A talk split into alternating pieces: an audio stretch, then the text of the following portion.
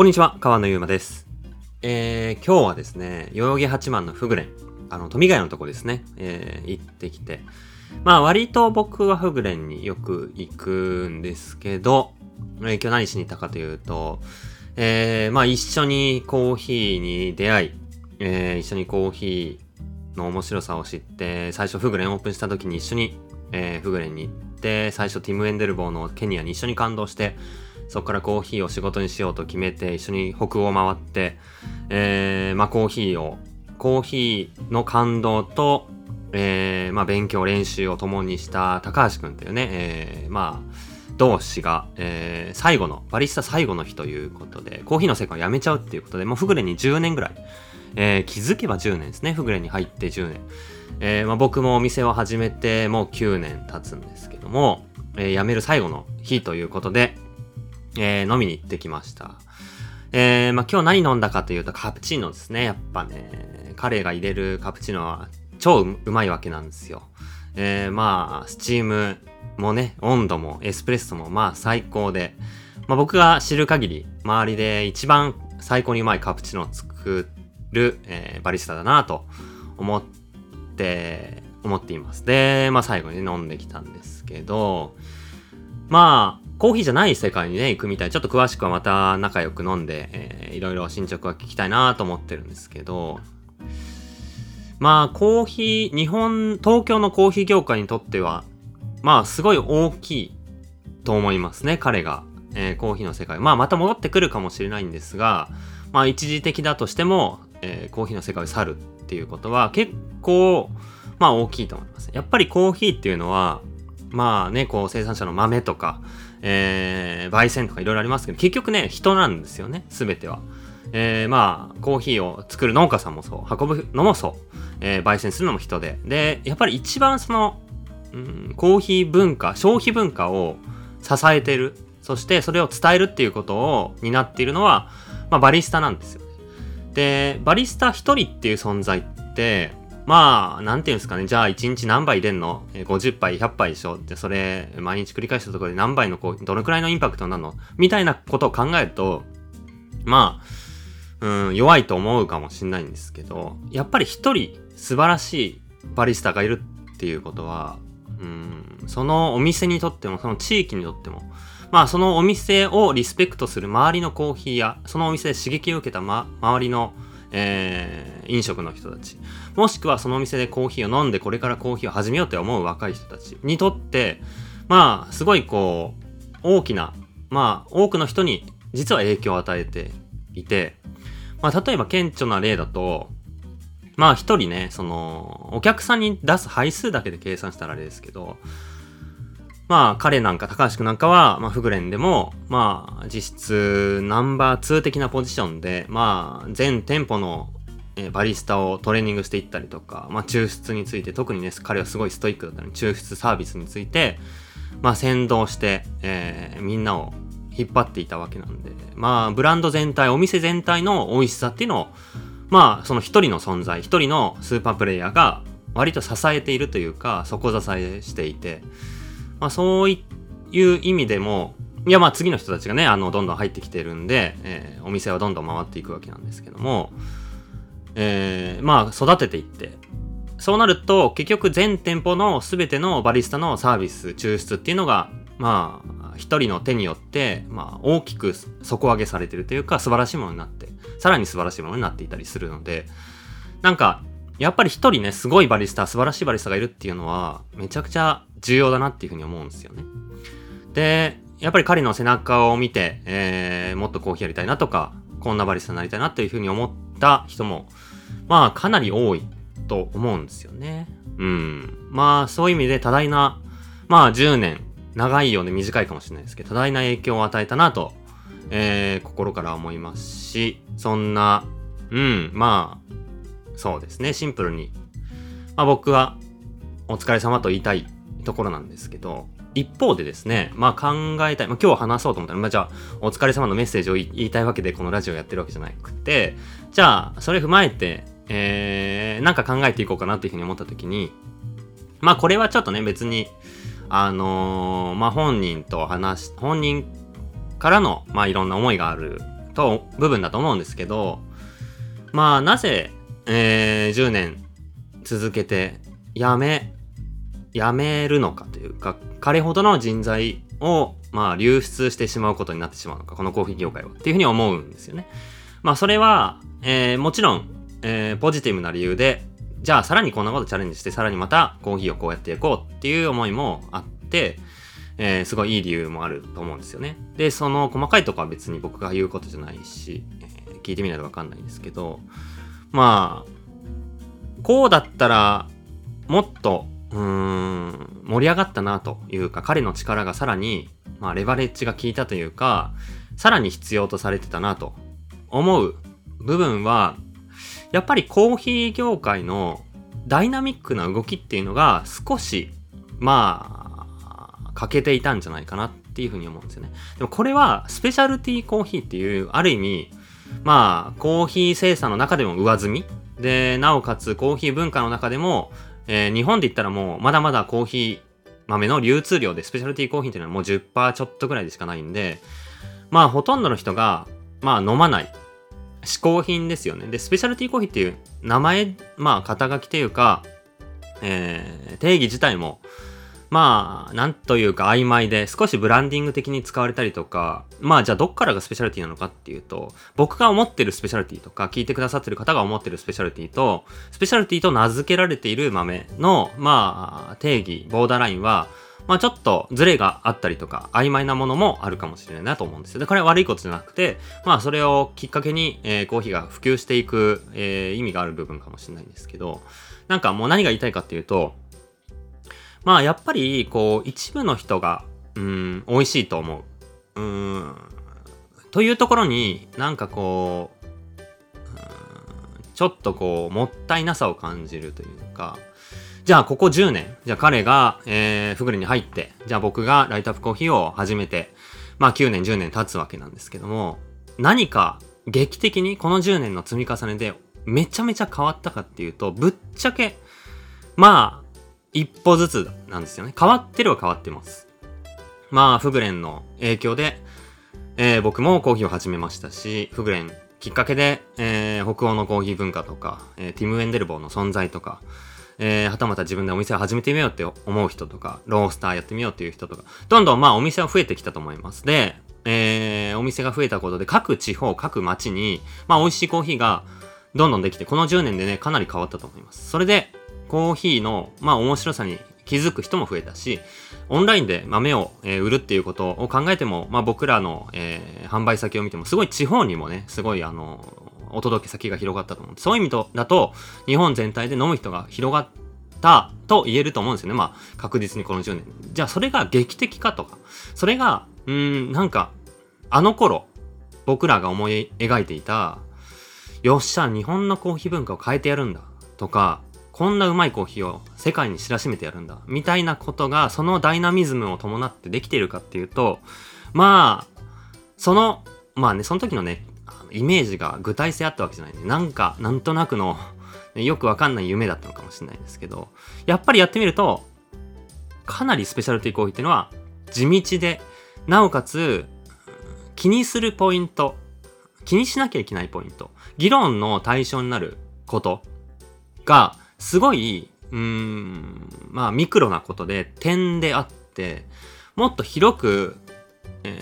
ー、なんかこう美味しいコーヒー、例えばね、技術的なこと、入れ方、引き目、お湯の温度みたいなことをとっても、ある意味それは手段であって、目的は美味しいコーヒーを目の前に来てくれたお客さんに届けること。もっと広い目的を考えると、そのお店、ブランドが美味しいコーヒー飲む人を増やすことにどれだけ寄与できるかっていうこと。まあそれは、えー、カフェモカを頼んでもらっても入り口になるかもしれないし、海外のお客さんが来て、えー、素晴らしいサービスをして、また同じ国に戻って旅行で、えー、別の方を連れてくる、来てくれるっていうことも、えー、つながるかもしれないし、パンを出したりお菓子を出したり、いい音楽を、え、流したり、イベントやったりっていうことも、一杯の素晴らしいドリップをする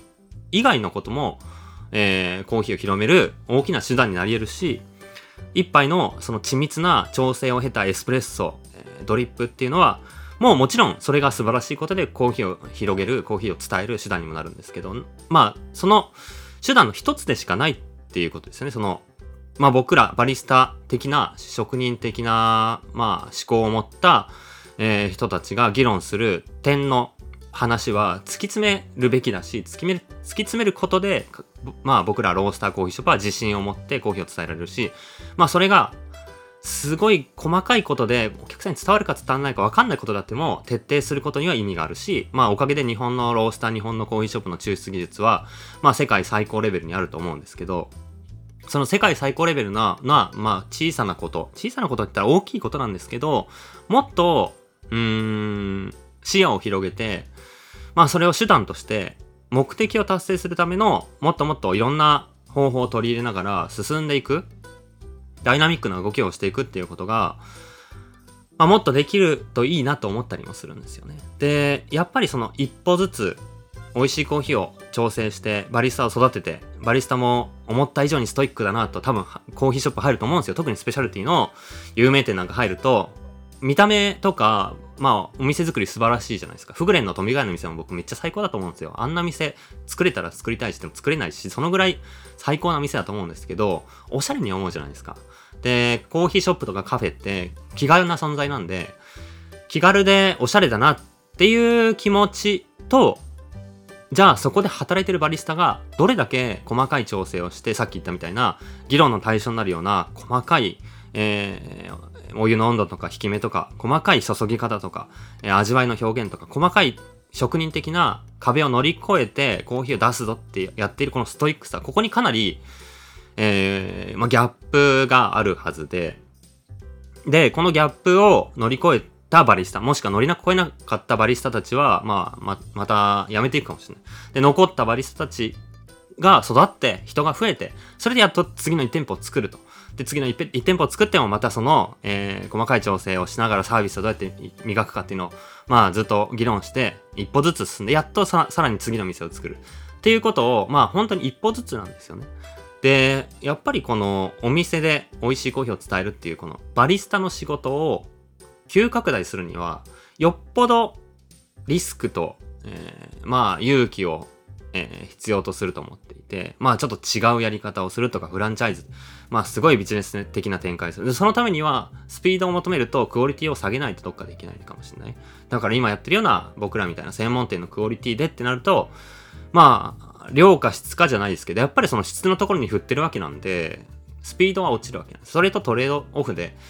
で、そうなってくると、なんて言うんですかね。結局、質の世界で勝負するには、スピードとかダイナミックさって伴わない。まあ、質を突き詰めるってそういうことですね。ある意味そこを捨てるからこそ質が上がるっていうのもあるかもしれない。まあ、僕はどっかで両立させたいっていう思いがまだまだあるんで、えー、質と量をね、どっかで兼ね備えるようなコンセプトのお店とかをリスク取ってでもできたらなと思ってるんですけど、やっぱりでもそれは難しいわけなんですよね。まあ、例えば、一杯ずつドリップすると素晴らしいコーヒーになると思います。バッチブリューとかコーヒーマシンで落とすよりも、やっぱりドリップの方が一歩うまいなって思ってもらえるコーヒーが出せると思います。ただ、じゃあドリップだけでやったら1日何杯出せんだって言ったらもう限界があると思うし、えー、なかなかそこの壁、じゃあコーヒーメーカーだけで作って、ポットから注ぐコーヒーで日本の人たちが、えー、みんな喜んでくれるかって言ってやっぱり一杯ずつお金払ってでも、ちょっと、えー、300円上がったとしても、ドリップ飲みたいっていう人はかなりいて、まあその中でやっぱりこう質っていうとことまあ広めたり、えー、その規模を伴わせて、え、動かしてるなっていう実感を伴うような仕事作りって結構コーヒーの世界、スペシャルティの世界だと難易度があるなと思うんですよね。で、その難しさが話戻ると、まあ今回高橋くんが、まあ、ちょっとね違うもっとダイナミックな動きをしそうな業界に移るらしいんですけど、になった一つのまあ、うん、まあそういうもんだ。コーヒー、スペシャルティコーヒーってそういうもんだったってやつなんですけど、えー、まあポイントだったのかなと思いますね。うん。で、結局、やっぱり規模の経済なんですよ。で、たくさん動かないと、じ、なんかこう、うーん、生産者への影響とか、文化への、文化の普及、普及具合って言っても、こう、実感が伴わない、ならないし、えー、たくさん持ってくる、たくさんコーヒーを売るからこそ、まあ、何て言うんですかね、ま、合理的な、えー、価格になったりとか、えー、していくわけなんですけど、でもそこに質を伴わせるっていう風になると、あ、一気に難易度が上がるというか矛盾してるわけなんですよね。そもそも、シングルオリジンコーヒー、まあ、上積みの一部の量が限られたコーヒーを広めるっていうこと自体が矛盾してて、まあなんかやっぱその、そんなことをね、感じますよね。で、まあそれは、コーヒー、じゃあ、いや、そういうやり方良くないでしょってわけじゃなくて、こう、スペシャルティコーヒーみたいな嗜好品の世界ってやっぱそういう、だから面白いんですよね。そういうものなんですよね。で、やっぱ一歩ずつ質を突き詰めながら、見つめ直しながら、まあ日々改善して、え、細かいことを調整していくからこそ素晴らしいコーヒーの体験が積もり重なっていくんだなと思うんですよね。で、まあ、それが、まあ別にね、あの、悪く働いたから彼が辞めたわけじゃないと思って、多分いろんな理由があって、まあ総合的にポジティブに次のステップに行くっていうわけなんですけど、もっともっとなんかね、そういうダイナミックな動きが取れるような環境とか、取れるようなバックアップとか、まあもっと言うと、うーん、日本の、まあみんなの、まあ、経済的な背景とか文化的な背景によっても、そのダイナミックさか一歩ずつなのかっていうのは、まあ生まれうると思っていて、まあその辺が、例えば、じゃあ僕が YouTube で、えー、一杯の素晴らしく美味しいコーヒー、毎日飲みたいと思うと、いくらまで払いますかっていう質問をしたときに、一番多い回答はやっぱり300円だったんですよ。えー、次200円とか、で、400円、で、500円とかかな。で、まあもちろんその聞き方もあるかもしれないですけど、まあやっぱりでも、500円のコーヒー、500円以上のコーヒーってやっぱ高いんですよね。一般的には。で、たくさん売るとか、ダイナミックにバンバン出すみたいなことでは、まあなんかそのね、限界っていうか、値段をじゃあどんどん上げていって、あのー、いや、払える人たくさんいるんだったら値段上げていく。いや、たくさんいるっていうか、逆に、その500円以上だったら、そんな大差ないっていうふうに思ってもらえるんだったら、500円だろうと600円だろう700円だろうと、うまかったら多分喜んでもらえて、その一定の数に絞られてしまってるんだったら。だったら、まあ、値段上げていくっていう方向になっていくと思うんですよね。で、そうなった時に、まあ、ある一定以上上げても、あの、まあ、あの、お客さんが増えないというか、で、そこまで上げていくと、まあ、それ以上増えないというか、お客さんの数も。みたいな、なんかこう、ポイン限界値というか、均衡というかがあるような気がして、なんかそこの、うん、価格かけるお客さんの数、まあ、そこに質が伴ったとした時の、まあ、1店舗での限界値とか、まあ、一人のバリスタが出せる、限界値というか、が、なんとなくあるような気がして、うん、なんかそこに天井を感じてしまう余地、部分もあるんじゃないかなと思ったんですよね。まあ、今回の話はちょっとずれるかもしれないですけど。まあ、みたいなこと考えていくと、うーん、いや、素晴らしいバリスタだなと思うわけなんですよね。一緒にコーヒーを好きになって一緒に練習してきた。で、まあ、あんだけね、ストイックに、えー、ラテアートにハマってる頃は1日300本ロゼッタ書いてますからましたからね。300だったうん、そうそうそう。すごい。もう死ぬほどストイックにやってたわけなんですよ。で、カッピングから抽出もそう。で、まあサービスの部分もどうやったらお客さんに伝わるか。一見さんだろうと、どうやったらいいサービス。まあどっちかっていうとバリスタのメンタルですよね。いいメンタルを保ちながらサービスができるかっていう高い志を持ってコーヒーに挑んでいた姿を見てた、見てたんで、なんか、うーん、そういう素晴らしいバリスタがもっともっとパフォーマンスを発揮したくなるような業界に、業界もしくはモデル？うーん、何なのかわかんないですけどね。みたいなものに、えー、まあ、もうちょっとこう、近づけたいなというか、貢献したいなというか、僕はそこに、うん、なんか、一つちょっと、うん、スペシャルティーコーヒーの中の、まあ一つの、なんか壁というかね、そんなものを感じたんですよね。じゃあ例えば超わかりやすく、まあでもこれは例えのが変かもしれないちょっとこれ変わってくるくるかもしれないですけど、えー、まあバチバチに、えー、例えば超有名企業で若、えー、若、若い若手で、えー、IT ベンチャーとかでゴリゴリバチバチに成果出してた人が、いざコーヒー業界に入っていきたいかっていうと、まあやっぱり入ってきたくな、入ってくる人もごくごくわずかというか、ほぼ入ってこない、来てないというか、まあ、優秀な人がうーん、まあ本当にね、なんかで一発うまくいってもうやりきって、さて好きなことやるかみたいなパターンはあるかもしれない。もしくはなんかでうまくいかなくて、しんどくなって、もう好きなことやろう。もうあるかもしれない。そういうパターンはあるかもしれないですけど、ポジティブにステップアップとしてコーヒー業界っていうことがあまりなくて、まあ、それがさっき言ったみたいな一つの店舗、一つの会社とかコーヒー屋をやるっていう中で作れる価値とか利益とか、えー、売上の、まあ、限界、まあそれが、まあなんかね、えー、なんかゲーム作るとか IT のサービス作る作るっていうのと全然わけが違うんで比べちゃいけないんですけど、まあまあなんかそういうダイナミックさは少ない業界なんですよね。で、その中で、えー、やっぱり僕はもっと一バリスタであっても、店舗のマネージャーであっても、経営陣であっても、ロースターであっても、なんか、さ、その先を見、見て、コーヒーをやっていくといいと思ってるんですよね。まあ、もっと先を見たいな。みんなで一緒に先を見れるようにしたいなと思った、思ってるんですよね。これは目の前の、今、どっちも大事なんですよ。で、どっちが足りてないか。目の前の、えー、細かいこと。だけど、技術的、職人的に素晴らしく大事なこと。と、その先のじゃあこの1年そうやりきってどんな世界になってるか。そっからその会社チームとしてどんな動きができるか。それによって文化がどう変えられるか。っていう5年先とか10年先をみんなで見ながら、そのための手段としてこの、えー、細かいけどこれに熱を注がなきゃいけないよね。いや、逆にこれ細かすぎるから省いてその時間をこっちに当てた方がいいよね。みたいな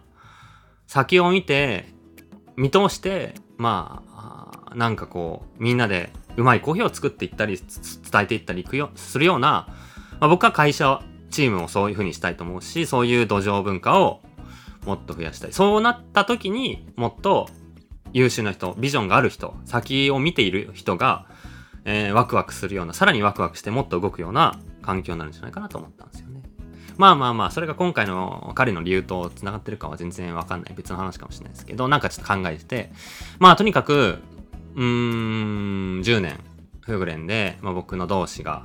バリスタをやって、えー、まあ、焙煎とか裏側にも行かず、ずっとバリスタだったんですね。それはすごいですよね。でスーパーバリスタとして活躍して、まあ、一つの、えー、大きな影響を与えて、えー、彼のおかげで救われた人や、え、コーヒーが美味しいと思った人や、え、コーヒーの世界に飛び込んだ人はもう、すごい数いると思います。素晴らしい貢献をしてくれた、まあ彼が最終日だったので、まあちょっと振り返りつつ考えてみたというところです。まあ、うん、そうですね。また、えー、会って話したいと思いますが、一旦、まあ、本当に、えー、頑張ったなと、えー、頑張って貢献したし、素晴らしい、素晴らしいバリスバリスタだったの素晴らしい人だったなと、コーヒーの仕事を見ながら思いました。いつか戻ってきてまた一緒に仕事ができると、コーヒーの仕事ができるといいですね。はい、そんなことを思いました。皆さん、えー、聞いてくれてありがとうございます。